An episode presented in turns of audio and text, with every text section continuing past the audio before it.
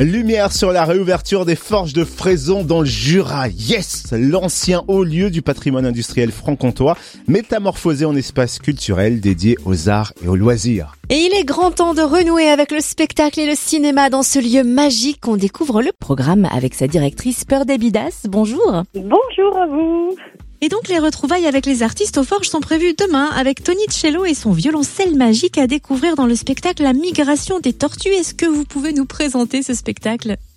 Eh ben oui, c'est un plaisir de retrouver. Alors l'artiste s'appelle Antoine Payen, c'est un plaisir de le retrouver. On l'avait déjà accueilli il y a quatre ans avec son premier spectacle, La Migration des Tortues, c'est son deuxième spectacle.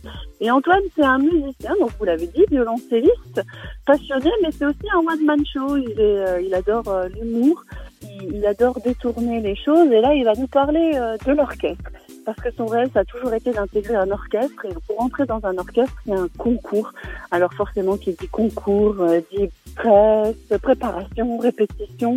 Et du coup, il va nous décrire tout ce monde de l'orchestre, avec beaucoup d'humour, comme il sait si bien le faire. Et ce n'est pas tout, les séances ciné vont reprendre également. Quels films seront à l'affiche?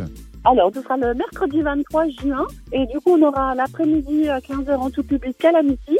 Et à 20h30, on aura Adieu les cons. Donc un film français. Et là aussi, ça fait du bien de pouvoir reprendre les choses, le cinéma, les spectacles. C'est un bonheur. Et on n'a pas envie de s'arrêter là, forcément. On se dit qu'il y a d'autres choses qui se préparent aux forges pour la rentrée. Est-ce que le programme est déjà plus ou moins ficelé? Est-ce qu'il se peaufine? Est-ce qu'on peut avoir des grandes lignes?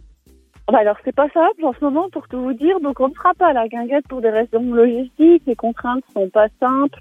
Et c'est pas l'idée de la guinguette de faire asseoir tout le monde, de vérifier que les gens ne bougent pas, on n'aura pas le droit de danser. Enfin voilà, donc euh, malheureusement à cause de tout ça, on fera pas la guinguette, mais on pensait faire des spectacles qui n'ont pas pu avoir lieu cette saison, cet été.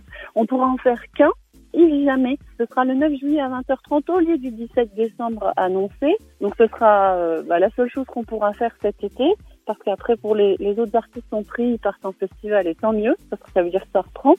Et du coup, on reprendra un peu plus tôt la saison, on prendra en septembre. Donc tout n'est pas encore calé, il y a quand même pas mal de choses. Il y aura les spectacles reportés de la saison 2020-2021, parce qu'on n'a pas voulu abandonner les artistes.